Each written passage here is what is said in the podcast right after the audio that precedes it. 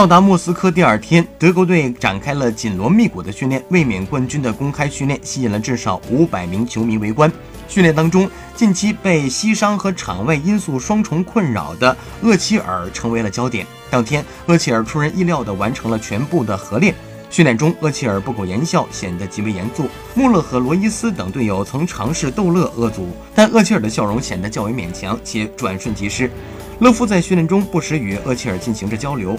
德国主帅希望用沟通抚慰爱将的困顿，不过原定于十一点进行的公开训练推迟了近半个小时才开始。这倒不是因为一向严谨的德国人放了大家鸽子，而是德国教练组认为训练场的草坪高度过高，不够平滑的场地可能会给球队的训练质量乃至球员的健康造成潜在的不良影响。